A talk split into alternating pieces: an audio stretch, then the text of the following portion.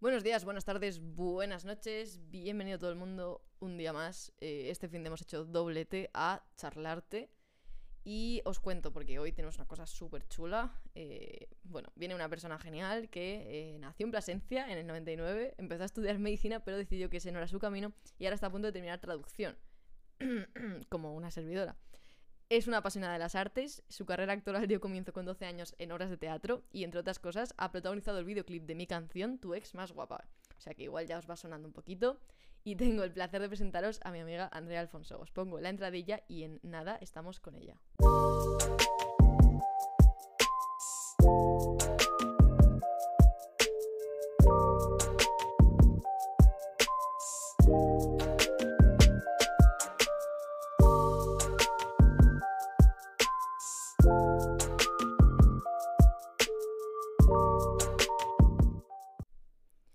Por aquí con nosotros Andrea. Uy, me espera un segundito que me están diciendo por el chat que no se te escucha. ¿Cómo que no se la escucha?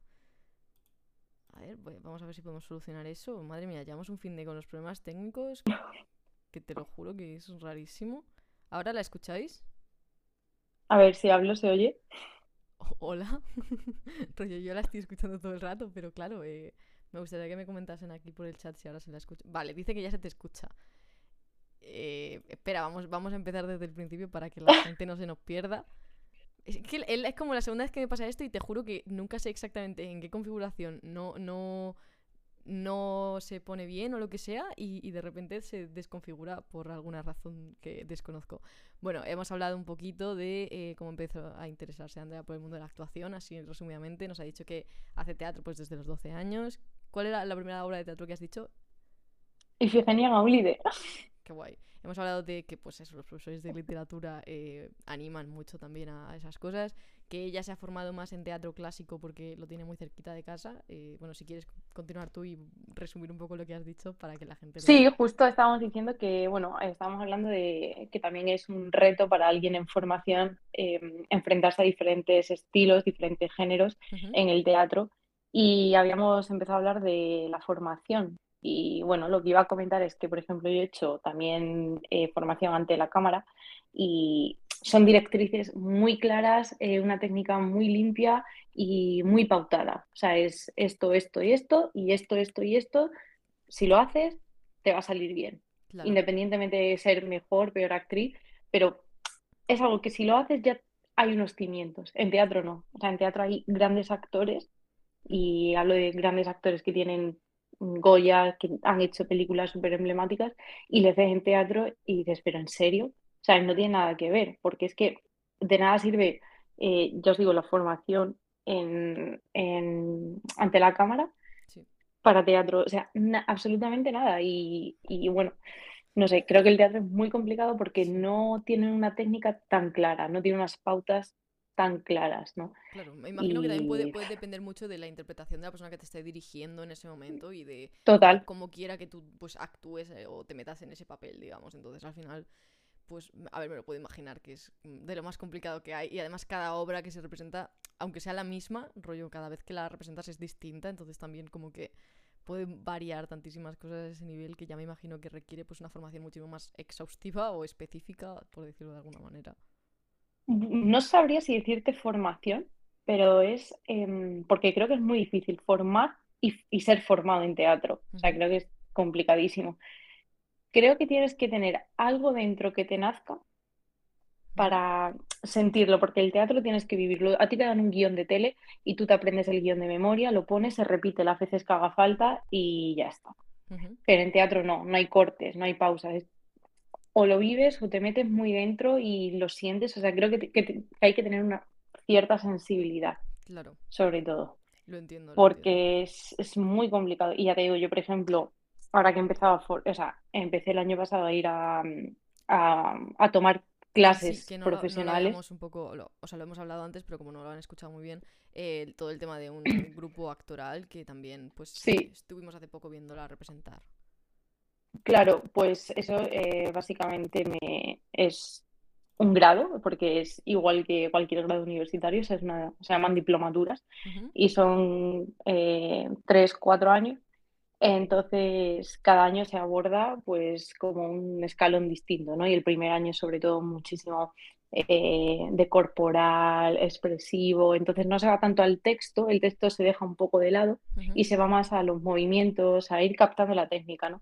Claro. Y, mm, y claro, eso para mí fue complicado porque yo venía de hacer clásico, bueno, yo venía de ni que hubiese hecho aquí giras de teatrales, ¿sabes? Pero bueno, No, pero está bien, quiero decir que había ya, había ya un bagaje, digamos, eh, cultural y personal sobre un tema que puede, puede ser que cuando llegas a, a otro grupo o incluso a, pues a otro estilo, puede chocar un poco también con lo nuevo que te estén enseñando y sí, es, sí, es o interesante también sea, verlo y, y aprender de ambas cosas sobre todo. Es muy difícil, además tuviste la obra, em, era comedia, o Sí. sea, es complicadísimo hacer reír, a mí Eh, me parece ¿Sabes lo lo que más pasa? Que la difícil. comedia lleva un ritmo que yo creo que no lleva ningún otro género, porque el drama No, también tiene su ritmo, pero es verdad que la comedia hay que ser muy agudo, estar todo el rato una detrás de otra, ¿sabes? Y no- entretener tanto al público que no te estés dando cuenta de, de- de todo lo que además está pasando, aparte de que te estás riendo, ¿no? Porque es el, el objetivo. yo sí, yo siento que en la comedia eh, tienes que incluir al público, o sea, es un must. Quiero decirte, eh, hacer un texto cómico sin público es imposible.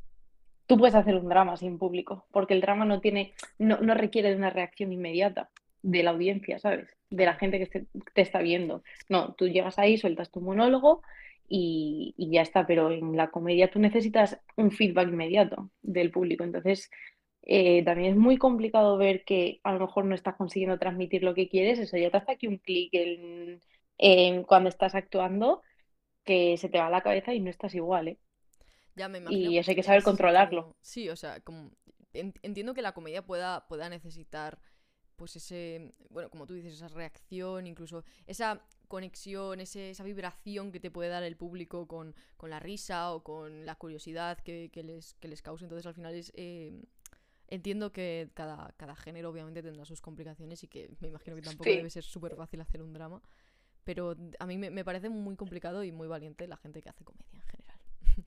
ya, a mí también, o sea, es y persona que más admiro. hago dos por uno, ¿sabes? Como en, en los conciertos. Es, es comedia y es música, entonces al final como que necesito que la gente también tenga esa... Corroboro, Sí, sí, sí. Y yo creo que en, es- en ese sí. sentido, pues todo lo que te subas a un escenario puedas vibrarlo con el público, pues bebe mucho también de ese tema de la comedia.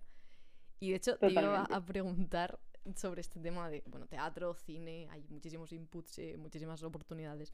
¿Y en qué te gustaría enfocarte a ti más? De- así como de cara al futuro, que nunca se sabe, pero... Pues, a ver, eh, yo actuando y cuanto más me formo, más me doy cuenta que me encantaría dirigir. O sea, no estar delante, sino detrás. Y creo que falta mucha dirección teatral. O sea, hay mucha formación para eh, dirección cinematográfica, pero dirección teatral falta.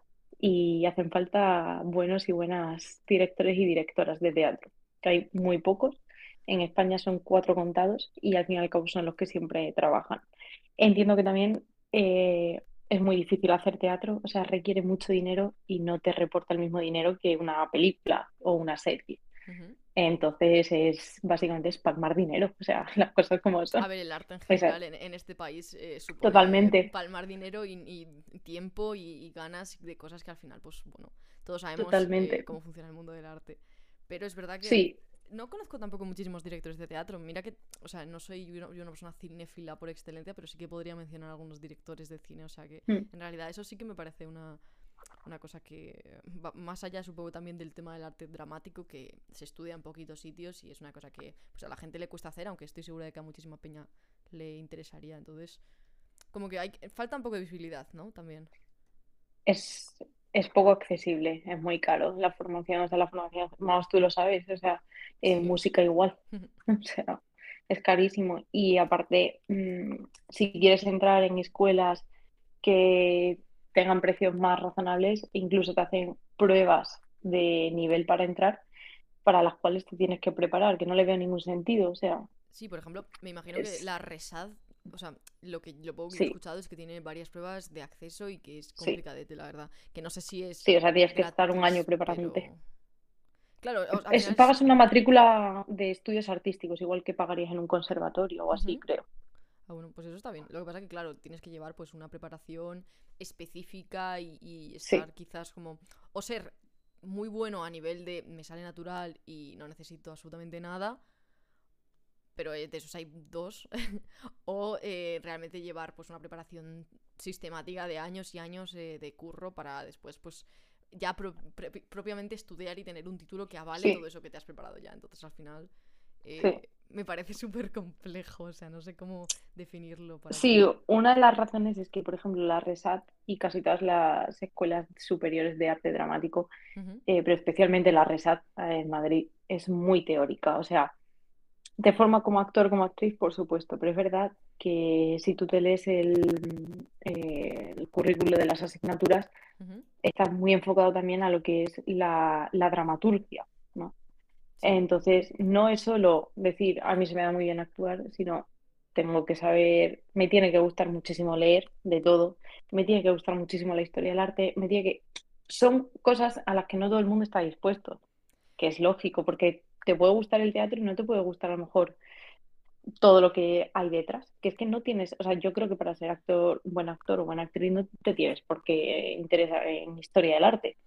Claro, pues al final es como que una formación completa y a nivel ya de tener un título sí que te exigen muchas más cosas y también me parece normal porque entre, de hmm. cierto modo como que igual sacarse el conservatorio de música requiere saber solfeo y no a todos los músicos nos gustan y nos interesa. Entonces, ese tipo de cosas me, o sea, me parece en cierto modo comprensible, aunque también es como un lastre porque quizás eh, se te puede dar súper bien tocar el piano y que no te gusta absolutamente nada eh, la historia del arte tampoco. Es una cosa... Claro. Ya, ya va más enfocado como a, una educación general más allá. Y sobre todo que yo creo que mucha gente que entra en este tipo de, de escuelas o de conservatorios, al final como que la gente lo da muy de lado y, y esa... Pues yo he escuchado a muchos músicos el típico de pues el que no sabe o no lo logra enseña. Te sacas el conservatorio, eres músico profesional, pero como no llegas a vivir de ello, pues te haces profesor de música. Y al final, pues como que te prepara casi más para eso que para ser músico como tal, porque no, igual no hay, no hay espacio para todos los músicos ni para todos los actores que quieren serlo. Y también es súper duro aceptar eso, yo creo, en cierto modo, como que a mí me cuesta. Eh, es así. O sea, tristemente es así. Es lo que hay. Pues no Entonces, claro, la, gente... carrera también pensando que no, no hay espacio para todos los traductores que somos tampoco, pues... Es igual, sí, pero en lo artístico yo creo que además esa sensación cala más, ¿no? Porque como es algo tan práctico, por decirlo así, es como, joder, es que vivo de un talento que tengo, lo que necesito es desarrollar ese talento que me enseñan a explotarlo, y entonces yo creo que ahí es donde falla la docencia, eh, en todo lo artístico, eh, hablo. Ah, y también los modelos que hay aquí. Sí, pero es como que se puede enseñar la, técnica, pero el, la chispa, el ángel, no se enseña. Y eso es una cosa que igual pues no tiene todo el mundo. Y es que es, durísimo aceptar eso, porque luego puedes decir, vale, tienes unos medios como para medir el éxito que tienes en otras profesiones, porque rollo, vale, si eres traductor y trabajas en una empresa y ganas 1.300 euros al mes, estás viviendo de, de, lo que has estudiado. Pero claro, si eres actor y has hecho dos cortos este mes, pero no te ha dado para vivir, pues estás, no estás viviendo ser actor aunque actúes. Al final es, es ese tipo de cosas que bueno, de hecho también nos lo ponen por los comentarios, que nos dice, hay una chavala que ha puesto una carita llorando y yo, eh, me parece correcto, muy definible, eh, o sea, muy definitorio de esto de que estamos hablando, la verdad. Pero sí, sí. Y te iba a preguntar también porque, eh, obviamente, aparte de que no hicimos casting nosotras para el videoclip, porque no hizo falta, ya dijimos, pues mira, esta persona ya nos conocemos, teníamos cierto, em, ¿cómo se dice? Teníamos ya, ya un, cierto contacto como para decir, vale, no hace falta hacerte un casting, ¿no? Pero eh, yo los que he hecho a nivel musical han sido como súper impersonales. Tú entras a una sala y de repente nos te dice, vale, preséntate delante de cámara. Y tú te quedas ahí como, como un, ciervo al que le han dado las largas. Y dice la chavala es Iris, buenas tardes, buenas. que no sale. Sí, eso sí. pero eso. Y te quedas como un, animalillo al que le han dado las, las, luces largas y dices, ¿y yo ahora qué hago aquí, rollo, en este, en este casting? Y ya pues te pones a tocar tu música y tal, pero es súper frío, súper impersonal. ¿Los castings de actuación son así también? Me, me crea cierta Sí, y, sí, pues sí, sí. Y, y, es más, vas a un casting, eh, hay castings eh, abiertos y castings que solo abren las agencias para sus representados. Por ejemplo, yo a los castings que he ido, eh, he ido a través de mi escuela de teatro. porque eh, mi escuela pues la dirige Claudio Tolcachir, que si queréis buscarlo es un director de teatro argentino súper conocido. De hecho, este año le han dado el premio a la trayectoria eh, por la mejor década o algo así. Mm, o sea, es muy, muy conocido y en el mundo del teatro también. Ellos abrieron la escuela en España, Timbre 4, el año pasado, el curso pasado. Y evidentemente siendo gente tan relevante en este medio y en este mundo, pues tienen muchísimos contactos. ¿Qué ocurre? Esto funciona así, funciona con contactos. A ellos les contactan porque quieren gente, eh, a lo mejor sin mucha formación, nuevas caras, y como lo hacen es a través de las escuelas y conocidos. A Ah, lo que voy sí es que necesitan como vas yendo, sí, sí, vas a un casting muchas veces sabiendo que tú no vas a ser elegido porque ya hay muchos otros, o porque sabes que el productor de esta serie es el padre de, y va a ser Bueno, X quien van a entrar, o sea, eso ya lo sabemos, esto es así. hay palanca, hay palanca. Entonces, mm, es triste, pero es así. Y cuando veis a gente haciendo castings, eh, no penséis que son castings para todo el mundo, no. O sea, las agencias tienen a sus representados, son a los que se les llama, y dentro de ellos cogen. Y luego otras veces, pues hay casting directo, es decir, yo quiero que Iciar sea mi prota, si tengo que hacerle tres castings a Iciar, le hago tres castings, porque hay que justificar.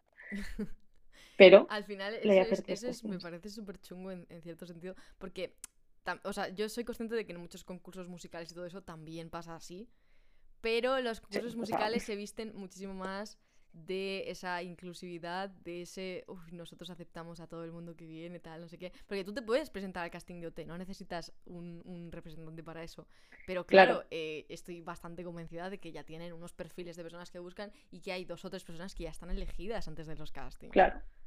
Tipo de Sí, eso pasa, eso pasa. O sea, hay castings abiertos, sí, tú puedes hacer una figuración para élite o una pequeña parte incluso. Bueno, Y hay un y hay un casting abierto.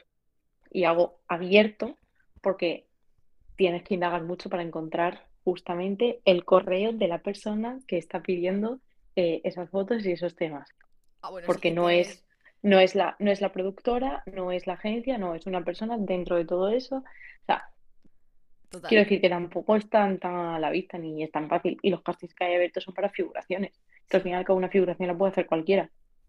Indudablemente, yo Cualquiera, que, eh, a- cualquiera. la- las cosas que dejan al azar, porque en la televisión nada es al azar, y esto me lo han dicho muchísimo, eh, es, es algo en lo que, pues eso, vas a participar, pero nadie te va a volver a, llamar nunca más, ni te van a decir, oye, mira, muy bien, nos has parecido muy guapa aquí sujetando un botijo de fondo y te queremos de prota. Eso no pasa, rollo. Total, totalmente. Es, es rarísimo. Entonces, como que me, Sí, sí. me causaba curiosidad porque es eso. también, o sea, me parece súper impersonal ese tema de, de llegar a una sala y que un montón de personas que no te conocen de absolutamente nada te juzguen en base a cómo te presentas delante de la cámara, rollo, hola, buenas, yo soy Cia. Sí. Y he venido aquí a partir la pana, ¿sabes? Pues que es... Y es- ya lo que hacen es tú envías tu tape, tu self-tape, y no tienes ni que ir al casting. Pero es una manera que ellos tienen de, bueno, ahí está por si acaso. Sabemos que esta persona está ahí. Entonces, lo de los castings, o sea, no es como antes, ¿eh? Porque yo he escuchado a mucha gente, Ay, pues es que este era desconocido, no le conocía a nadie y se fijaron en él por la calle. O se fijaron en ella. Ahora ya es por la cuenta de Instagram. Eso, y eso también es un arma de doble filo, ¿eh? Que a mí me parece la hostia que, pues, cuando pegó el pelotazo este la película de Daniel Guzmán, la de A Cambio de Nada, que fue donde se dio a conocer, a conocer Miguel Herranz, Sí, pues eh, ese Herranz o Hernández, eh, Herranz. creo. Creo que es el- Luego ¿verdad? salió, salió en Elite y también salió en, en La Casa de exacto. Papel, ¿no? Sí, es ese chico. Pues ese chico, su primer proyecto fue con Daniel Guzmán y, se lo- y era un chaval que iba a estudiar una FP, sin, que no estoy quitando méritos para explicar, o sea, quiero decir, no tenía su vida proyectada en nada actoral, ni tenía ningún tipo de formación. Y claro, porque digo que es un poco eh, un arma de doble filo esto, sí, está muy bien que haya gente con talento, pero es que también hay mucha gente con formación que ha invertido en una formación y que no se le está dando ni siquiera la oportunidad. Claro, es que es lo mismo que al final pasa con los músicos. O sea, Es que es todo, ¿sabes? O sea, pues eso, mm, Justin Bieber no ha pisado un conservatorio en su puñetera vida. claro. Mm, dio la casualidad, y lo le peor es que no le hace falta tampoco, rollo. claro, claro, o sea, le vieron tocando en la calle, vieron un vídeo de YouTube suyo tocando en la calle y mm, Justin Bieber lo petó. Sí. Entonces, Es eso que hablábamos antes de la chispa, del ángel, claro, que es una si lo tienes, que- lo tienes. Totalmente, rollo. Es, es una cosa que no, no depende de, de otras, de otras condiciones, sino que también depende muchísimo de, de ti y de tu capacidad para exportar ese sentimiento, Sí. digamos, a, a los demás, para, para que les llegue. Pero vaya que no es lo habitual, ¿eh? Que te encuentren por la ¿Sabes lo calle que y... peor yo? A mí ha habido gente que me ha escrito por, por Instagram o al correo para decirme que vaya a X casting. Rollo, nos encantaría contar contigo para tal programa, vente al casting, por favor, tal. Y luego cuatro o cinco llamadas, tal. Pues nada, es que queremos datos de ti y qué tal, a qué te dedicas y de qué va tu movida y tal, no sé qué. Total, pierdes horas de tu vida en contestar esas cosas y luego vas al casting, estás allí de em, 9 de la mañana a 10 de la noche y nunca más se supo. Es una cosa que yo fatal, en plan, ¿por qué, me- por qué me llamáis, rollo? Si me, si me queréis eso, no, no, no quiero casting, llamadme y punto, ¿sabes? Claro, claro. Rollo, pues, ¿de qué sirve, de qué sirve que me digáis esto? Porque al final es como que buscan a un montón de artistas para, obviamente, no se van a quedar sin gente, pero como para tener una selección segura. Y luego te tratan fatal, porque luego, tipo, vale, pues no nos encajas, pues ya está, no, no queremos saber nada más. Pero, tipo, tú has invertido horas de tu vida y formación y de, pues, ilusión también en cierto sentido, ¿no? Eh, lo, llevo, lo llevo muy mal yo eso, no sé cómo, si te, si te ha pasado, si lo llevarás tú bien o... Eh, es que eso te enseña nada más. Pones el primer pie en cualquier escuela de interpretación. Ya te, te enseñan a que no llores, como ellos dicen. Dice, vamos a enseñar a no llorar, ¿vale? O sea, es así, eh, os lo juro, o sea, es así.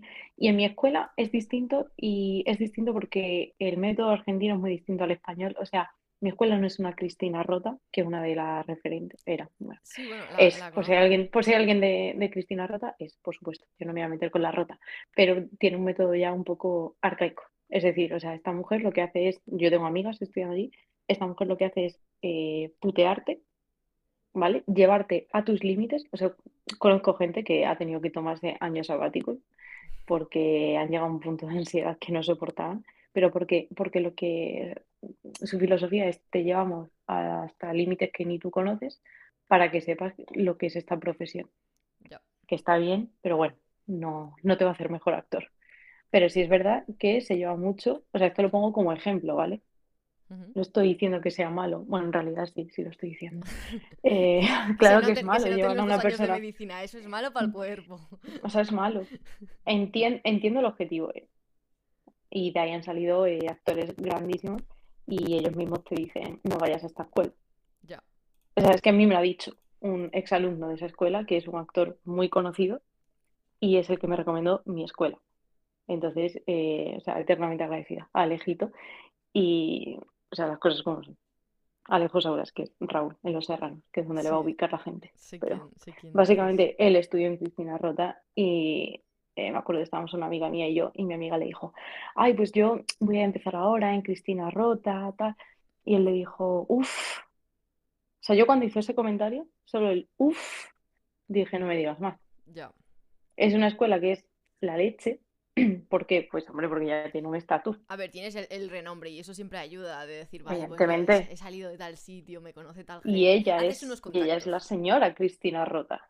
Y hay contactos y ellos tienen eh, la catarsis, que es que hacen como mini representaciones y van actores conocidos a esas representaciones a verlos. Eso, eso evidentemente te viene bien, Mm. ¿sabes? Por eso hablo de que los contactos son importantes eh, por esto. Y al fin y al cabo, sí, sí, enlazando con lo de los castings, donde más gente te ve es en las representaciones. Mm. Tú el día que tú estuviste eh, viéndome a mí, creo que vinisteis a la última representación por la mañana, eh, esos días, por las mañanas, se hacían representaciones cerradas. Ah, Ya, eso, esas no eran abiertas al público. ¿Y quiénes venían? Venían amigos de los profesores. claro. Y venían amigos actores, evidentemente. A ver, Y está amigos directores. Entonces, claro, eh, no, por la mañana a lo mejor no siempre estar, porque por la mañana hacíamos como un ensayo general, que tiene que ir igual que una función, pero pueden pasar cosas. Y yo recuerdo que la mañana de la última función estábamos todos fatal, yo tenía fiebre incluso, o sea, hice ese ensayo general con fiebre, eh, estuve fatal, vomitando y todo, pero porque estaba mal, no sé qué me pasaba, y como ya había más gente. Ujú. Y claro, te impone mucho el hecho de saber que tú no estás dando lo mejor de ti, sabes que viene gente a verte, gente muy importante, Y ahí es donde entra en juego el que te hayan enseñado a no llorar y a no venirte abajo y a que mm, tú sales y tienes que ser otra persona, quieras o no. Ya. Como en todos los trabajos, evidentemente, pero es muy difícil controlar las emociones ahí A ver, sí. a pie de Yo creo cañón, que en cierto sentido, y no es por menospreciar a otras profesiones, porque obviamente pues a mí me parece muy válido tener un trabajo de oficina y, y vi- vivir de eso y estar tranquilo en tu oficina to- todo, el día con tu Mm. ordenador y tal, me parece lo más. eh, es mucho más tranquilo, desde luego. Porque el arte tiene, o sea, una... requiere de ti la, em- la emoción siempre a, fio- a flor de piel cuando, cuando estás encima de un escenario o estás representando algo. Entonces, aunque sean menos veces que un trabajo de oficina, porque obviamente tú no puedes estar de lunes a viernes todos los días trabajando si eres artista, porque primero es imposible, segundo, la gente no va a ir a verte el lunes, martes, miércoles, jueves, viernes, sábado y domingo a hacer lo mismo. Y tercero, eh, requiere también pues una preparación eh, específica para cada vez que haces una cosa. Y eh, al final, ese sentimiento, que es totalmente distinto cada vez que te subes a un escenario, mantenerlo y transmitirlo y, y- y vivir ahí, vivir en ese sentimiento para ser capaz de actuar, al final creo que es muchísimo más complicado de lo que te pediría cualquier otro trabajo. Sí, y se nota mucho cuando estás y cuando no estás. Sí. Porque cuando estás, especialmente en, un- en algo de comedia, lo, lo sientes, te ríes. O sea, la actuación que tú viste. ¿tú viniste el primero o el segundo día? Es que no me acuerdo. Es que no sé qué día, no sé qué día, eh, o sea, Es que yo no me eh, acuerdo fue ya, tampoco. igual, igual Iris Tú viniste el segundo, Creo que viniste el segundo, segundo. a la última Creo que función, fue la última, última, sí. ultimísima. Sí. Porque yo recuerdo que me, que- me quedé recogiendo cosas. Sí, El vinisteis a la última. Iris el segundo. Sí, vale, pues eh, ese día, o sea, esa función la hicimos nuestra. O sea, nos lo pasamos, yo la recuerdo con un cariño y yo creo que eso se nota. O sea, nos lo pasamos de bien. Total. De hecho, yo me acuerdo que el texto, que hubo un momento que ya estamos metiendo pullitas nuestras. ¿sabes? Pero porque hicimos el texto tan, tan, tan, tan nuestro. Habíamos venido de la mañana, que estábamos en la mierda. El último día estábamos cansados, estábamos mal. Hicimos la primera función y ostras, el cambio. Pero es que hicimos la segunda y dijimos, no, no, no, o sea, teníamos ganas de hacer más, ¿sabes? O sea, dices, quiero hacer más. Y eso se nota. Cuando tú te estás riendo con lo que estás haciendo, cuando te lo estás pasando bien, cuando lo estás sintiendo de verdad, o sea, es que fluye. No tienes que pensar, no piensas en el texto, no piensas en qué te va. No, sale natural, o sea, Claro. es, es increíble, la verdad. A mí la verdad que me parece pues eso, lo más complicado, mantener esa... Porque esa conexión también, aparte de con el público, es contigo mismo, es con el sentimiento que tú estás buscando representar. Y al final cuando no estás, se nota muchísimo que pues que puedes tener un mal día, que puede coincidir que ese día, pues yo que sé, a mí me ha pasado de, de tocar en, en un bar o tocar en un sitio y que la gente no te esté prestando atención. Pero tú tienes que seguir ahí encima de ese escenario, tienes que seguir dando lo mejor de ti porque primero porque es lo que te gusta, entonces al final lo haces también por esfuerzo, por orgullo personal, por orgullo artístico, por decir, vale, Sí. he venido y he- lo he hecho siempre lo mejor que he podido. Y también porque es muy complicado saber quién te está viendo y, decir, joder, igual esto es mi gran oportunidad, porque siempre, siempre todos los días es una oportunidad nueva y una oportunidad distinta de que te conozca más gente, de que le llegue a más gente el arte que haces. Entonces al final como que me resulta muy divertido ver a alguien que se lo está pasando bien encima de un escenario, que realmente lo estás viendo y estás diciendo, me encantaría estar ahí porque la energía que me, me está transmitiendo es totalmente de una persona que se lo está pasando increíble. Total, totalmente, totalmente. Sí, sí. Y eso se nota y el público también lo nota. O sea, Ya. Te iba a preguntar, de hecho, si tienes alguna anécdota divertida o, o cómica de algún, eh, bueno, de alguna actuación, de algún rodaje, de algún ensayo. Bueno, del rodaje del videoclip que hicimos tenemos un montón. bueno, eso es increíble. O sea, eh, el mejor rodaje que he hecho en la vida. Ni que hubiese hecho mil, ¿no? Pero No, pero me he hecho varios. que es como que ya cuando estás trabajando con amigos todo se multiplica por 10 y ya dices, no solo Sí, me estoy pasando bien, estoy viviendo mi mejor vida ahora mismo. Buah, mira, tengo una. eh, fue un rodaje y fue una pequeña parte. No me acuerdo si estaba yo haciendo figuración o pequeña parte. Creo que era pequeña, o sea, figuración es eh, los típicos extras que salen. Sí. Bueno, que no son extras, o sea, hay figuración, extras y pequeñas partes. O sea, hay que distinguir. Pero vaya, figuración es cuando tú sales por ahí, ¿no? Y pequeña parte es cuando tienes a lo mejor una frase. O sea, con una frase ya es una pequeña parte. Vale. Vale, pues esto era, eh, me acuerdo que era una serie. Estoy intentando, eh, pensar cuál es. En plan, no sé ni lo que he hecho, he hecho muchas cosas. Eh, mi currículum, tres No, no, no, páginas. no, sí, ¿verdad? O sea, es que he hecho tres cosas. Pero que no me acuerdo del nombre, quiero decir. Sé que era de Prime Video, porque con Prime Video he hecho ya, vari- o ¿Y sea, con Prime Video he hecho un montón de figuraciones. No. Es que no sé cuál O era es. una pe- Creo que era una película. Es que no me acuerdo. Era una película. Era una película. Que se va a estrenar ahora, de hecho. Es que no sé el nombre. De Iris Nacho G. insta, Velilla. Iris te insta a mencionar lo del anuncio del Corte Inglés, por favor. Ay, Iris, por Dios. Ahora lo contamos. Es que es Seguro que, lo está que esto lo está viendo Blanca Suárez, que se va a sentir mal. Vamos a ver. Estoy segurísima de que está Blanca Suárez en su casa, en pantuflas, diciendo, uy, me encanta charlarte, es mi programa Con de su bata, referencia". con su bata y Por su moño, ¿sabes? Aquí Sí, viéndonos. sí, sí, literalmente lo tiene puesto el Twitch en la tele, tía. Es que estoy convencidísima. Pero es que la anécdota es más graciosa, o sea, no es más graciosa, pero era más icónica que lo de Blanca Suárez. Vale, estaba yo haciendo, em, no sé si era una, es que ya no me acuerdo. El caso era de Nacho G. ahora que me acuerdo, sí. Creo que era, creo que fue en esa, ¿eh? Eh, es que en Prime Video he hecho varias mierdillas así como pequeñas Que de no es una figuración mierda, que hay que empezar por algún sitio. Entonces, vale, sí.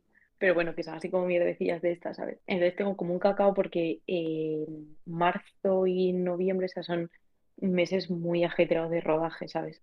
Entonces, como que ahí haces a lo mejor las cuatro cosas seguidas, que por eso es la confusión, no porque haya... Ya. A ver, Y el caso, y el caso es que estábamos rodando en una calle y claro, salía una calle, tío, o sea, una, un- una urbanización, ¿vale? Bueno, pues una organización de las afueras, casitas unifamiliares, no sé qué. Todo normal. Eh, sí. Y, y una señora eh, empezó a asomarse a la ventana, pero tipo vieja del visillo, pero como así, ¿no? Como viendo qué hacía. Y claro, hubo, había un momento que teníamos que pasar por delante de la puerta de esa señora. Bueno, de esa señora y de 20 casas más.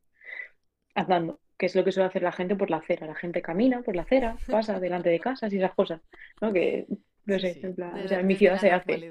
Desde la normalidad Claro, del, andar. pues la señora fue literal, o sea, tenía como cuatro ventanas y la fachada, ¿no? Y la puerta. Vale, pues la vimos eh, así mirando por la cortina por cada una de las cuatro ventanas. O sea, empezó por arriba, estaría en su habitación la mujer y fue bajando.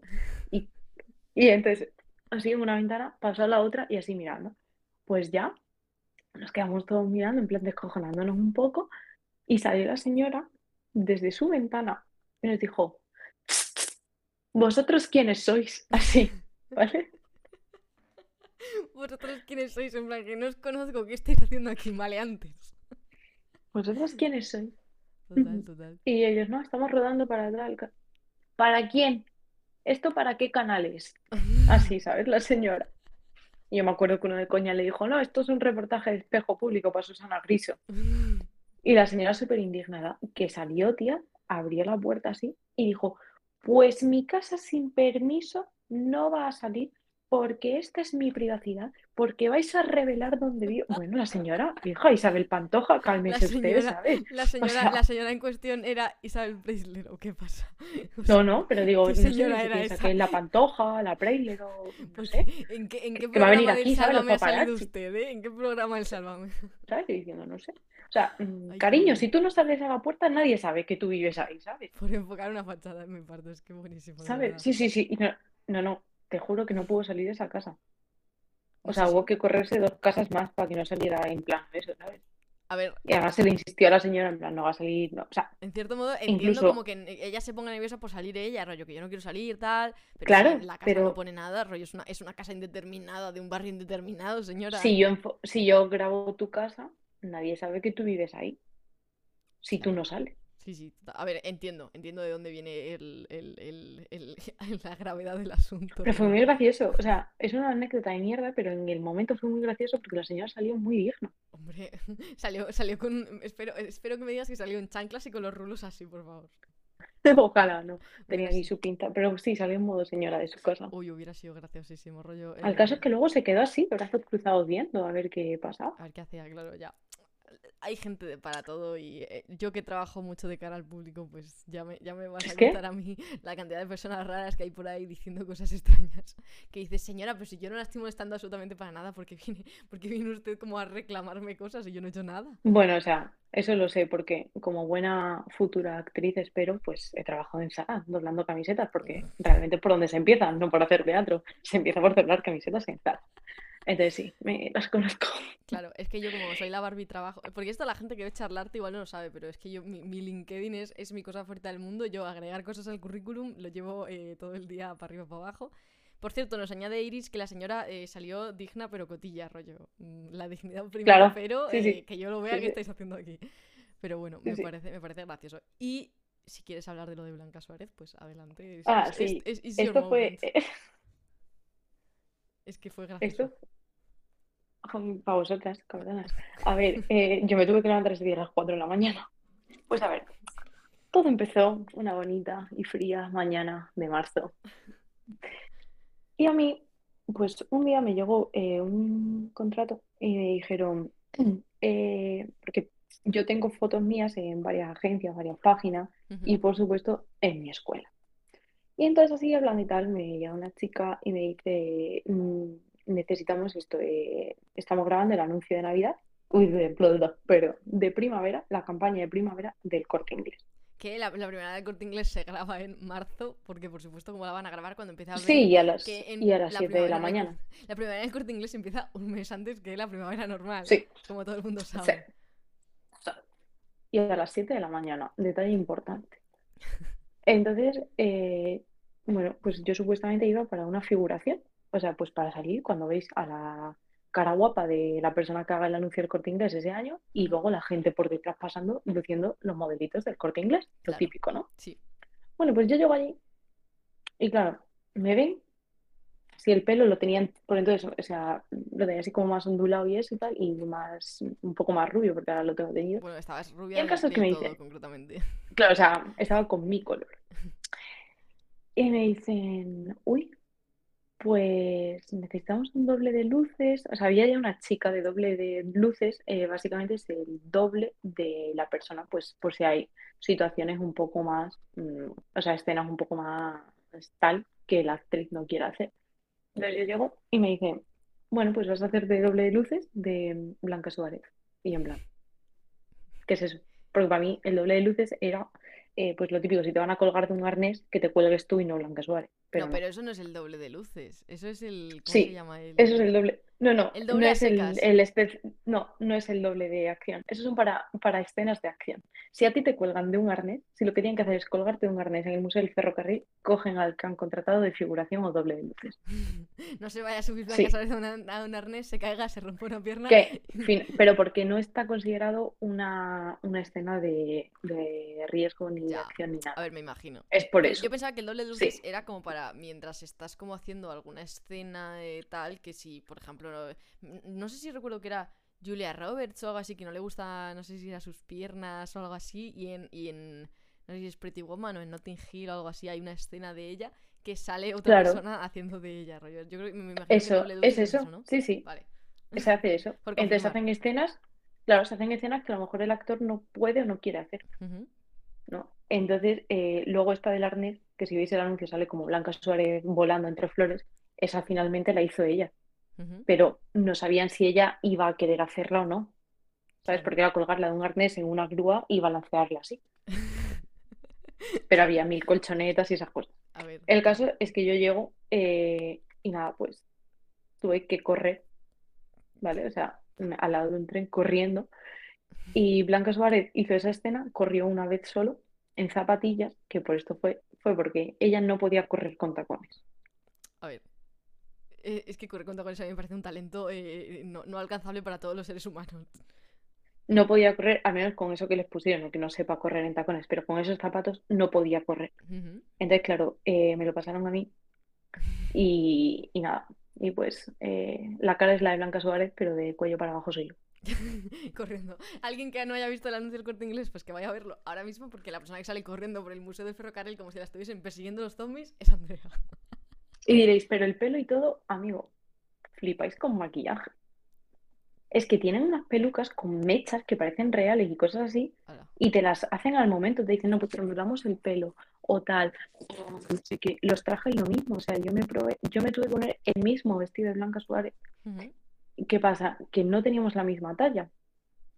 Vale. Entonces, eh, o sea, a mí me lo tuvieron que estrechar en el momento, me tuvieron que estrechar eso y todo, pero luego me metieron por aquí como un, eh, era como, como si fuese una faja así, como un poco de, no, no era de relleno, era como una faja normal, como estas que te pones cuando te duele la espalda y eso. Sí. Vale, ¿para qué?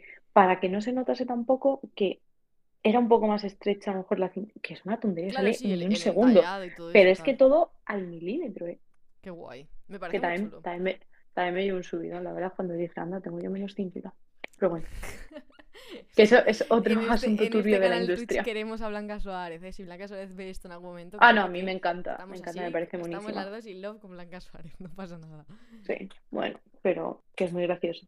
O sea, sí, sí, a mí me esa una es... anécdota buenísima y cu- cuando nos la contó en, en su momento a mí me pareció lo más rollo, "Buah, es que la doble de, de luces de Blanca Suárez la tenemos aquí, es nuestra presidenta, ole, ole. La verdad, es- está gracioso. Te iba a preguntar también, allá un poco Pero al hilo de esto, de todos los papeles sí, y, de- y del maquillaje y todo, no sé qué, ¿qué es lo más difícil en realidad luego de ponerse delante de la cámara, rollo? Aparte del proceso de llegar hasta ahí, lo más difícil después. mm, ponerse y que vaya saliendo todo. Es que es muy difícil. O sea, Elabora, ponerte y que desarrolla. desarrolla, no. No, O sea, no hay desarrollo. no hay Es desarrollo, llegar y no, no es no, voy a decir lo que es difícil. Eh, esperar a que el director barra directora decida que todo está a su gusto para empezar. Eso es lo más difícil, que estés tú a las 7 de la mañana con un vestido de tirantes y sandalias, porque por supuesto es, el- eh, es la primavera, no el corte inglés, entonces tienes que llevar un vestido de tirantes y sandalias a las 7 de la mañana en las escaleras del Reina Sofía, todas decoradas con flores como si eso fuese mayo. Y tú estar sin abrigo porque al director en medio de la escena le ha apetecido, le ha apetecido cortar, le ha apetecido meter un flamenco que lo tuvieron que traer de Faunia con dos cuidadores de allí. Ay, que me Y da. claro, eh, pues a mí no me da, eh, a mí no me da A tanta ti te da gracia. una, Y una- claro, un pasmo. el flamenco, el flamenco, venga, no sé qué, tal. Y el flamenco se ponía a andar por ahí como, claro, como flamenco y animal que es el pobre, A no ver, se el a flamenco no, sentado, no ¿no? está, no está entrenado, ¿no? En plan, que sepáis que los Claro, o sea, Inglés no hay un entrenador de flamencos. De o sea, no, no hay maltra- no hay maltrato animal, ¿vale? no, No no, ya. A ver, eso me lo imagino, porque encima Eh, si vas a Faunia o al zoo o lo que sea, nunca te dejan, claro, eh, obviamente, tratar mal a los animales, y menos aún si los necesitan pero hay animales que están hechos, eh, sobre todo perros y cosas así, que están como adiestrados para Sí. aguantar sesiones de rodaje. Y las palomas. Claro, pero un flamenco, claro, pero un flamenco. Es que mm, me imagino al flamenco en plan, bueno, pues aquí estoy, tranquilamente, Yo, de yo estaba ahí con mi vestido verde agua de tirantes, muy mono, por cierto, y yo decía, a este plan le veo lagunas. A este plan de lagunas.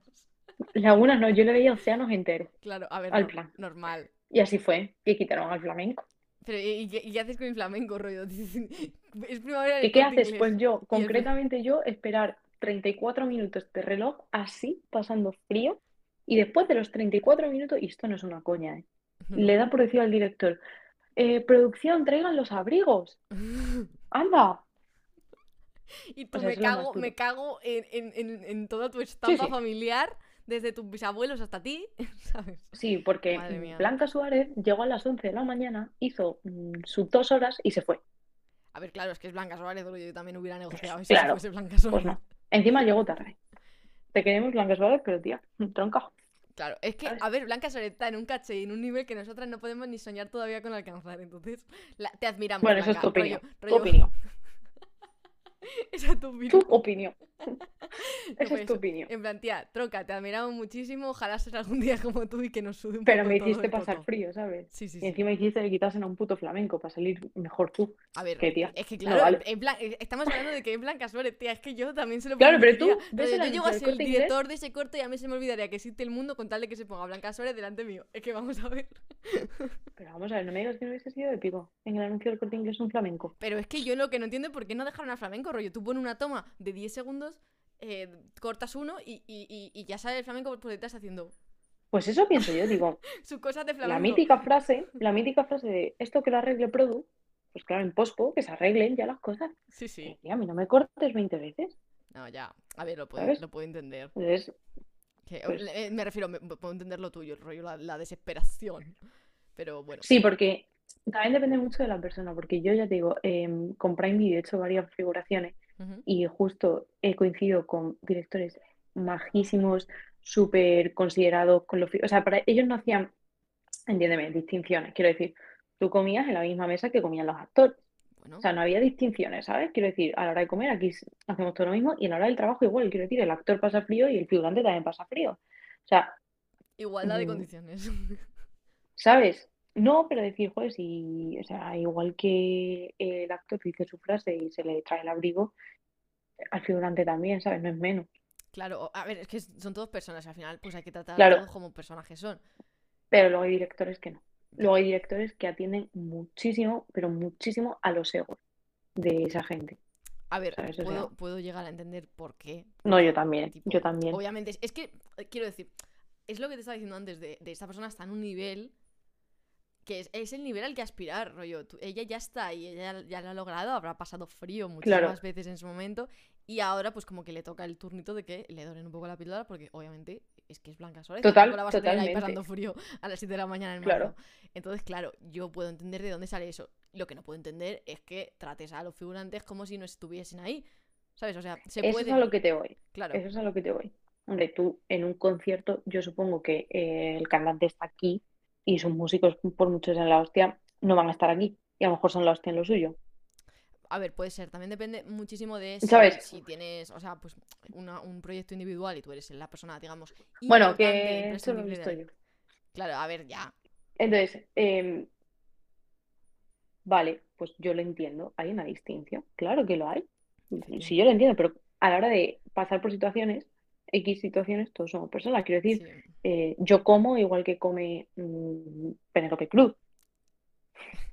Y luego hay muchos actores, por curioso que te parezca, eh, luego los que casi están aquí ya arriba, que han tocado techo de actores, que son la hostia, son la gente más humilde, más noble, gente que tiene los pies en la tierra. Y luego gente que empieza, es como, yo soy tal, ¿sabes? O sea, a mí me pasó eh, una anécdota con. Ethan Escamilla, que yo no sabía ni que se llamaba Ethan, yo sabía que era el que hacía Samuel en Élite, porque le vi una vez en la vida. Pero Ethan Escamilla viene a mi escuela. sí, sí. Pues chicos, estábamos en una fiesta de la escuela, estábamos todos, o sea, estaba también Hugo Silva, estaba Sir Echandía, porque son muy amigos del director de mi escuela, y esa gente estaba contigo de chill, o sea, estábamos de hecho de cerves, eh, algunos fumando, tal, fuera, en plan, súper chill todos, genial, y el niño este, niñato, como diciendo, mírame, claro, espera un momento, Ah, bueno, que está teniendo. Bueno, hemos tenido una interrupción. eh, voy a entreteneros aquí mientras tanto. Rollo. Esto, esto es la publicidad. Y quiero aprovechar para recordarle a todo el mundo que si no ha es visto que el es mi, resto. es mi, es mi hermana. Vale, no pasa nada. Estoy, estoy metiendo la promo, rollo. Quiero aprovechar para recordaros que si no habéis visto todos los capítulos de Charlarte, los tenéis en Spotify, bla, bla, bla. Entonces, pues eso. Que mientras Andrea pues acaba lo suyo, eh, os meto la, la Perdón, es mi hermana, o sea, tiene, tengo que atenderla porque me está haciendo una pregunta muy importante, que Claro. es eh, que qué quiero pedir para cenar. La pregunta más importante que se le puede hacer a una persona un domingo por la noche. Eh, pero eso. Te quería, te quería Que preguntar, por cierto, que sí. al final se me olvida que yo tengo una pregunta estrella en este canal y se la hago a la gente siempre. Y no sé si habrás visto otros capítulos. ¿Has visto otros capítulos? Me los he puesto de fondo. Vale. verdad, ¿Y pero- sabes, sabes la pregunta estrella? No. Andrea está dando Por eso visualizaciones, he tía, yo te en me apoyo. los he puesto de fondo. Yo te apoyo, tía, te, te- te doy visualizaciones, pero no, no me he mirado esto para mantener la sorpresa. Claro. vale, a ver. Eh, la Así pregunta- quedo de ego, tía. Ya, Eso es como de actriz ya. Dentro de nada, Andrea Alfonso, sí, una vez estuve con ella, tal, no sé qué, y era, era Cuando me llamen a la resistencia diré que tampoco sé cuál es la pregunta de bronca, ¿no? Claro, a mí me parece estupendo rollo. ¿Qué vas a preguntar qué, majo? bueno, la pregunta estrella, que me distraigo. Yo le pregunto a todo el mundo, de todas las canciones, habidas y por haber, ¿cuál te hubiera gustado escribir a ti? ¿En serio? De todas las canciones habidas y por haber, una. ¿Y tú, ¿Y tú te piensas que yo escucho tanta música como para saberlo? Yo no, no, ¿Te no piensas a- que te, te piensas que tengo algún tipo de exquisitez barra sensibilidad con la música? No lo sé, pero es que este es un programa, o sea, esto es un programa que está en un canal musical. O sea, claro, Que va de arte charlarte va de cultura, va de todo y, y aceptamos a todo el mundo y os queremos No, venga, mucho, pero esa es la Eh, pregunta estrella de ¿puedo este decir canal. algo? Más te vale que Ay, sí, que Andrea, dice podría- Iris. No, tía, yo no te voy a venir aquí de culta y decirte, "Pf, no, es que está de Phil Collins, es que tiene aquí unos acordes, es que solo es. No, no, mentira, ¿sabes? Sabes, es súper mainstream. No, nadie hace eso, rollo. Todo el mundo me dice Voy cosas ser- súper guapas, rollo. Me hubiera encantado componer despacito porque me hubiera forrado. Puedes, hacer, puedes hacerte una de esas. Ah, claro, eso sí. No, no, pero a mí me hubiese encantado escribir eh, Antihero de Taylor Swift, que ha salido en este disco, Sí. porque son mis putos dramas hechos una canción, los putos dramas de mi generación, y encima cobras dinero por contar tus dramas, tía. Venga, hombre, Bueno, claro. me, lo, me lo dices o me lo cuentas, rollo. quiero decirte. O sea, cualquiera decía, "Mm, soy yo en la mierda, ¿sabes? O sea, No, no. A ver, sí, mis no, canciones tu son un ex más guapa. Eso sí, la de tu ex más guapa, sí, la podría haber escrito. Me hubiese encantado. Total, eh, hubiera molado muchísimo que Y hubiera- como no pude escribirla, pues salía en el videoclip. Es que si la gente no ha visto ese videoclip, yo voy a instar a todo el mundo, y de verdad lo digo, a que vaya, en plan, mira, lo voy a buscar en YouTube para que la gente eh, ahora mismo... Hazte promoción. Me, me hago promoción, ya que estás aquí. Rollo, Hazte me- promoción. me hago Venga, pro- la nos, promo. nos hago, nos hago promoción. Rollo, es para todos. Yo no, yo no tengo nada que promocionar aparte de ese videoclip. A ver, no hace falta que promociones más cosas porque igual no tienes proyectos futuros que se Sí. puedan contar. Que se puedan contar. Que se puedan contar. Es que no todos los proyectos futuros. Yo tengo muchos proyectos, pero que se puedan contar. Yo también, ¿no? ¿Eh? yo también tengo muchos. Claro, por eso. Muchos. Pues yo, lo- lo- pues eso. Me voy a casar. ¿Te vas a casar? Esto es una exclusiva. ¿Te vas Sí, cuando me lo pidan. Cuando me lo pidan. Yo eh, solo, solo quiero decir que mínimo me merezco una invitación a esa boda, rollo, de que tampoco. Hombre, claro. Mi- mini- mínimo, lo, lo que viene siendo una invitación de Icía más acompañante, porque rollo, eh, me, me lo he currado, me lo he currado. Claro. ¿Y si ahora quieres ser acompañante? ¿La guitarra o para Mm. entonces ya habremos superado Para entonces habremos superado.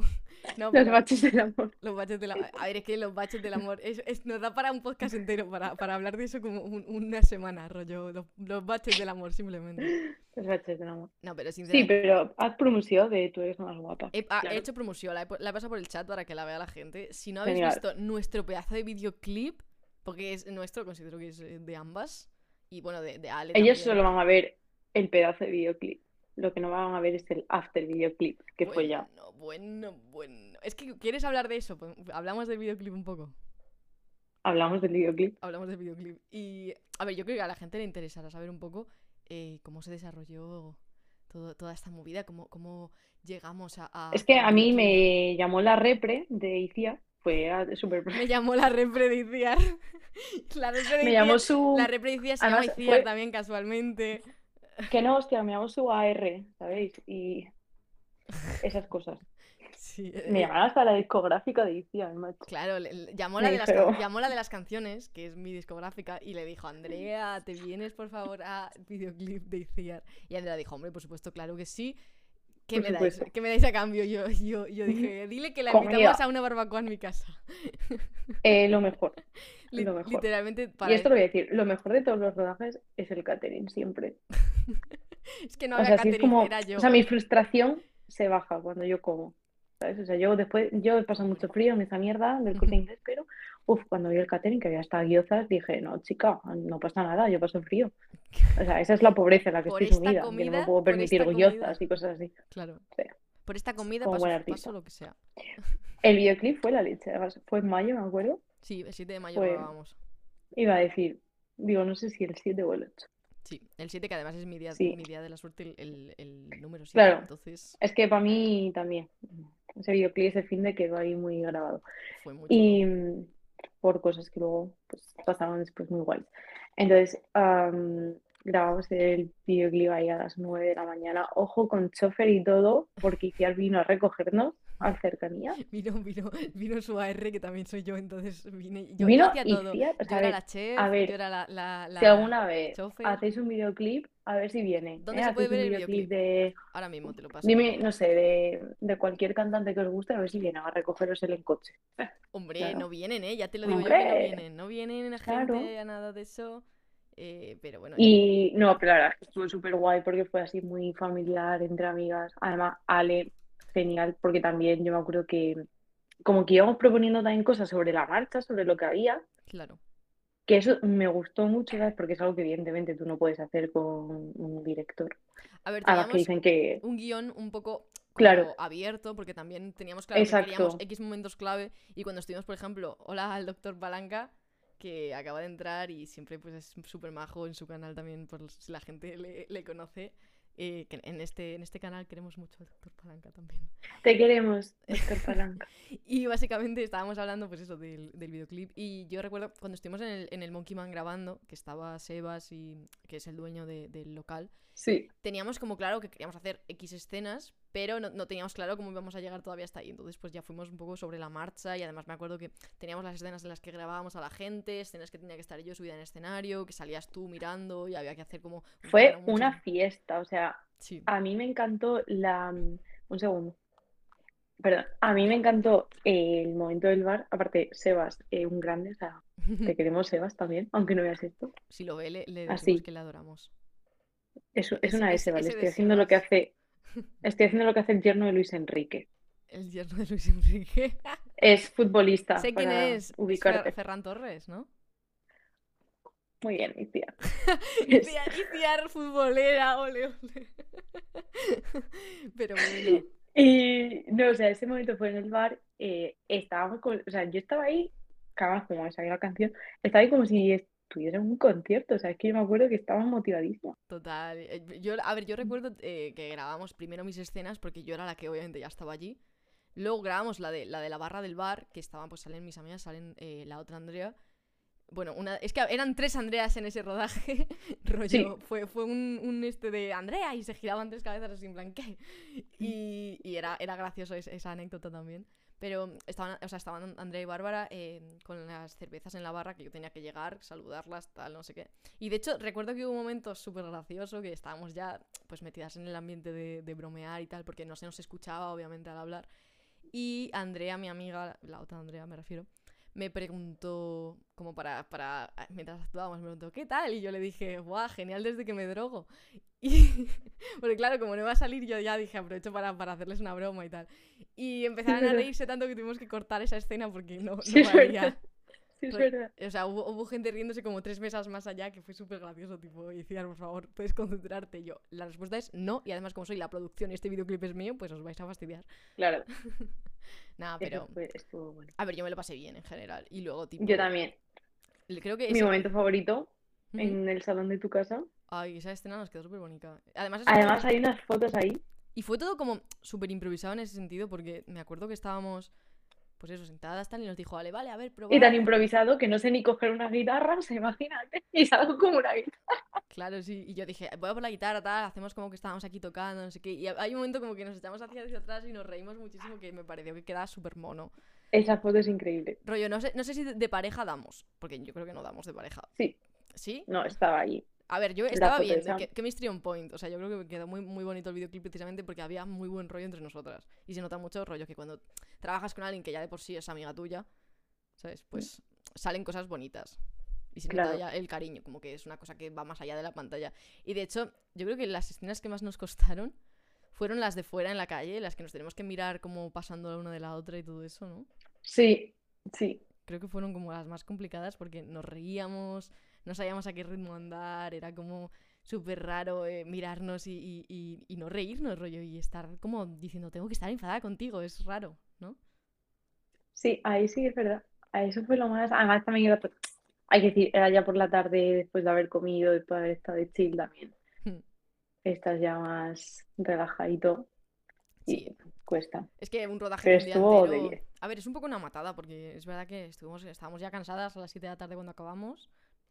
Pero no sé, yo creo que en, en general fue un rodaje, yo lo recuerdo súper divertido, súper gracioso. La escena que ya con Sheila, que tenéis que pasar al otro lado de la acera yo tengo que hacer.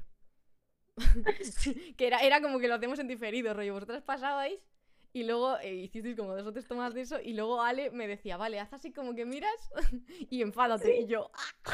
no sé cómo, no sé cómo, porque encima, pues a ver, Andrea actúa y más o menos ya tenías cogido el punto de, de la cámara, de actuar y tal. Pero yo soy súper nueva en eso, entonces era tipo, ¿y ahora qué hago? Yo me acuerdo con Seila en plan, yo, tú toca, toca, que da igual. Que- creo que Yo que se vea, que se creo, vea que creo que amor, fuiste tú el de si hay que morrearse, nos morreamos, ¿eh? Claro, yo decía, vamos a ver, yo soy profesional, o sea, Claro, fue súper gracioso porque no lo teníamos planeado, rollo, en guion, y de hecho no se hizo porque yo dije, a ver, no, no creo que haga falta para representar esto ahora mismo, pero hubiera estado gracioso, la verdad. Si grabamos otro videoclip, lo podemos plantear. Estaría, estaría gracioso, estaría gracioso. Pero no ya, no ya por, por eso, pero como que fue, o sea, yo lo recuerdo muy gracioso todas las escenas contigo, como que nos reíamos mucho, Yo teníamos ahí, tenemos un montón de tomas falsas, las tengo que pedir a Ale, Sí, porque sí. ti- tiene que tenerlas Yo le pedí fotos y fotos ahí un huevo también. Sí, y rollo, teníamos fotos, pero como para parar un tren, o sea, hizo 20.000.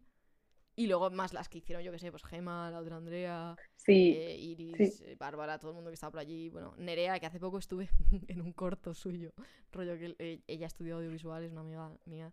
Y, y- y es mi, mi única experiencia actoral, hacer videoclips y que me llamaron hace poco para un corto porque necesitaba una chavala que tuviese el mucho. pelo corto, ¿eh? Ojo.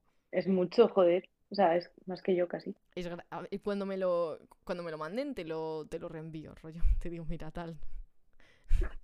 Pero bueno. Entonces, yo creo que más o menos hemos contestado todas las preguntas, así que voy a Eh, Yo abrir creo que sí. voy a abrir el turno de preguntas al público por si alguien quiere preguntar algo o, o decirlo. Yo qué sé, mm, cuéntanos no sé qué o háblanos de no sé cuánto. A ver que nos Eso, hacer preguntis. hacednos preguntas si, si tenéis alguna, obviamente.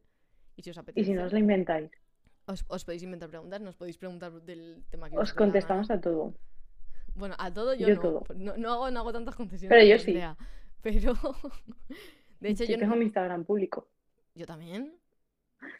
Pues es que ahora en Instagram subo muchas cosas. Es que yo soy, no sé, estoy atrapada en el cuerpo de una creadora de contenido. estoy atrapada. No, soy una, soy una creadora de contenido atrapada en el cuerpo de una chica corriente. De una chica corriente. Nah, eh, te, te tienes que hacer un, un haul de estos de Shane o algo así. ¿Cómo se llama eso? Un, un unboxing. Ah, sí, un haul, sí, sí, un unboxing. Es que, Uy, es, pues me he pedido una de cosas, a ver si os lo hago. es que escu- escucho palabras, pero no sé de qué van. Rollo, no sé, no, no entiendo nada del tema. Me pasa a mí con la música. Escucho cosas, Escucho pero no sé de qué van. En ocasiones veo productores musicales. En ocasiones. ¡Hala! ¡Y tía! Ya hice una vez un unboxing. Iris se acuerda de cosas que yo no he visto. Rollo. ¿Y de qué he hecho un unboxing? Ah, de una cosa que ganó. es que yo tengo una... Que tengo un unboxing porque además tuve una colaboración.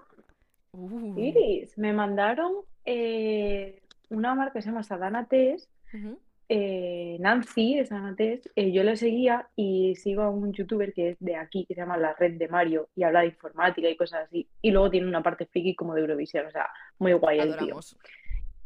Y, y entonces, eh, a través de un sorteo me tocaron unos test, pero es que luego con la chica esta hablé como mucho con el, el youtuber este también, y, y tuve durante un tiempo una promo de esta de descuento. Y, Me encanta. como has- una has influencer dicho- casi. Has dicho Eurovisión, nos dice Iris por el chat. Y efectivamente ha Sí, dicho- Iris, lo siento, he dicho Eurovisión. Y yo he dicho adoramos en respuesta a únicamente lo de Eurovisión, porque a la otra persona no la conozco rollo. Y eso fue el unboxing, hice el unboxing de las cosas que me enviaron. Jo, yo quiero que me. Si está viendo alguna marca esto, a mí llamadme que yo os puedo sacar por aquí las Ah, cosas. a mí también, os, os ¿eh? promociono la Coca-Cola por aquí cuando me la bebo, yo qué sé. Yo también os promociono cosas. Adoramos, por supuesto. Yo no pido dinero a cambio. ¡Ah! Yo. También, Eh. ojo, ojo, vosotras habéis visto mi vídeo eh, comiéndome, siendo una de las primeras personas en comer una Kevin Bacon, creo que Una Kevin Bacon. sí, del Me suena, me suena, o sea, rollo, como que esto es una, es una, es una cosa de las que dices y digo, joder, me suena muchísimo, pero no sé cuándo me lo has contado. O sea, eh, ese vídeo mm, ha dado la vuelta a la universidad entera porque es para descojonarse. Resulta que en nuestra universidad se hace una fiesta de fin de exámenes que se llama, bueno, que tiene un nombre, no voy a promocionar, hombre. O sea, si no me invitan, eh, si no me Si dan no una invitación, no pues- voy a decir nombre. No, no me apetece. Hemos dicho, hemos dicho cuál es nuestra universidad, no hemos dicho, pues ya está, no le hacemos No, pues ya está. Hay una fiesta de exámenes que organizan dos chavales muy majos. Uno de ellos es mi ex. Muy majo. Y, y muy guapo, ¿eh? Y Pero haciendo continúa, promoción continúa que te atascas como una moto vieja, continúa. Y nada, y ahí fue Goico. Qué guay, ¿no? Y repartieron hamburguesas. Adoramos. Y entonces en el vídeo sale, el final del vídeo salgo yo así. Ah, eso yo sí que lo he visto, pero eso fue el primer año. Me cago en la leche. Eso fue el primer año. Eso fue No, ese fue mi segundo año de medicina. Por eso, pero me refiero, Claro, eso era mi primer claro, año se de usó ese vídeo para la fiesta de fin de exámenes de nuestro primer año. Claro, claro. y además creo que, que nos Sí, lo- sí. no sé quién lo pasó, pero rollo, eso, eso ruló por, por el grupo de WhatsApp de, de la clase, Sí, que encima no lo pasé ni yo, ¿sabes?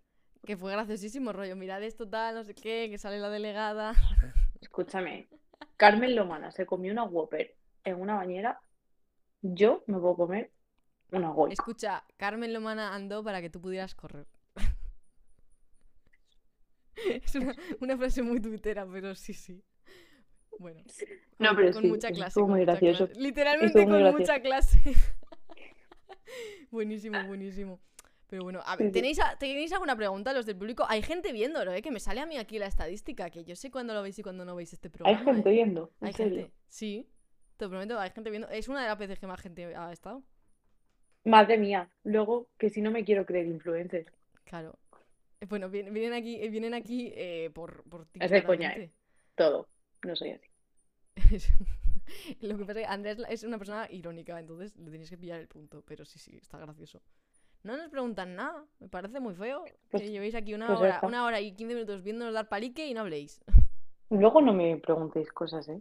Luego no me digáis que os enseño el vídeo de yo corriendo al lado de un tren. ¿Qué habéis comido hoy? Yo qué sé. ¿Qué he comido yo hoy? Eh, merluza y ensalada. Pues Andrea se cuida, yo me he comido un yate como que flipas. eh, le he echado, Oh, le he echado bacon, queso, huevo al yate como, un poquito de salsa de trufa y eh, Ella, me lo he gourmet. Ella gourmet. Eh, me encanta. ¿Habéis probado la salsa de trufa del Mercadona? Este es un, No dato que, es un dato que quiero daros, porque ICIAR no solo, no solo entretiene, sino que también educa. La salsa de trufa del Mercadona está increíble. Deberíais probarla. Está muy bueno. Madre mía. Yo es que soy de. Lidl. De Lidl. Lidl Encanta- es increíble. Sí, sí. Y de, eh, hablando del corte inglés, que no solo tienen primavera, también tienen Club del Gourmet. Pues ahí tienen una salsa de trufas por 2-3 euros que también está muy rica. Es que me, El club del gourmet. me gusta mucho, me gusta mucho la salsa de trufas, ya lo siento, ¿eh? Puede quedar un poco de, uy, esta persona come muy bien, pero es, es como la única cosa así como rara que me, me gusta comer. Tipo, de lo único que dices, uy, este capricho caro, le voy a echar un poquito de salsa de trufa a la, a la mayonesa de la Bueno, hamburguesa". yo eh, tengo que decir que los tacos de Iciar, Los tacos de Iciar. Me quedaron muy ricos, la verdad, no diré que no. sí, Eran, ¿de qué los hice? De pollo, ¿verdad? Sí. de pollo. De Eso pollo bueno. marinado. Como hilas. muy rico. A ver, la gente tiene que tener en cuenta también que este podcast es quizás el... eh, o sea, tiene muchas cosas a nivel cultural, pero también tiene muchas cosas a nivel amistad.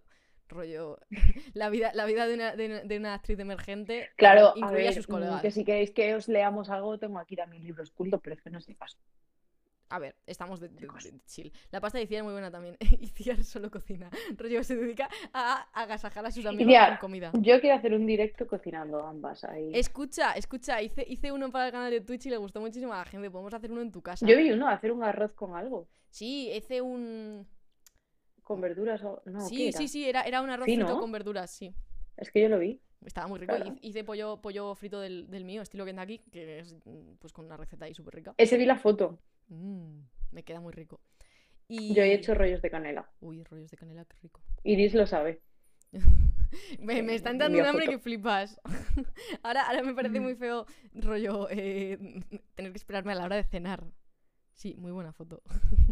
Iris, Iris es a- amiga nuestra también, por si alguien se ha estado preguntando durante esta hora y cuarto. También salió en el videoclip. También sale en el videoclip. Eh, también se rió mucho durante la contación de la anécdota de lo de Blanca Suárez. es que realmente este, este ha sido como el, el podcast más de chill. Entonces, eh, yo creo que más o menos vamos a acabar por aquí. Tú no te vayas, ahora seguimos hablando. Me voy a despedir de esta gente maja que, que tenemos por aquí. y dame one second que, bueno, O sea, muchísimas me parece la leche que estén aquí, o sea, eh, está jugando España con Alemania y estáis aquí viendo esto, o sea, Total, ¿eh? a ver quién gana. Pero bueno, muchísimas gracias por estar aquí esta tarde, ¿vale? eso. Y Grazie. vamos ahí a... Vuelvo yo sola. Eh, nada, simplemente quería despedirme y decir que espero que os lo hayáis pasado genial, que espero que pues, hayáis disfrutado también de esta entrevista con Andrea, que ha sido pues quizás la, la menos típica, pero también una de, las que más se ha hablado de, de cosas culturales que igual importan a nivel eh, general más que a nivel concreto de entrevistar a una persona. Entonces, bueno, eh, que me alegro que estéis por aquí. Y nada, os veo en el próximo capítulo de Charlarte o en el próximo directo que haga, no sé, lo que ocurra primero. Que os lo paséis genial en lo que queda de fin de. Y un besazo.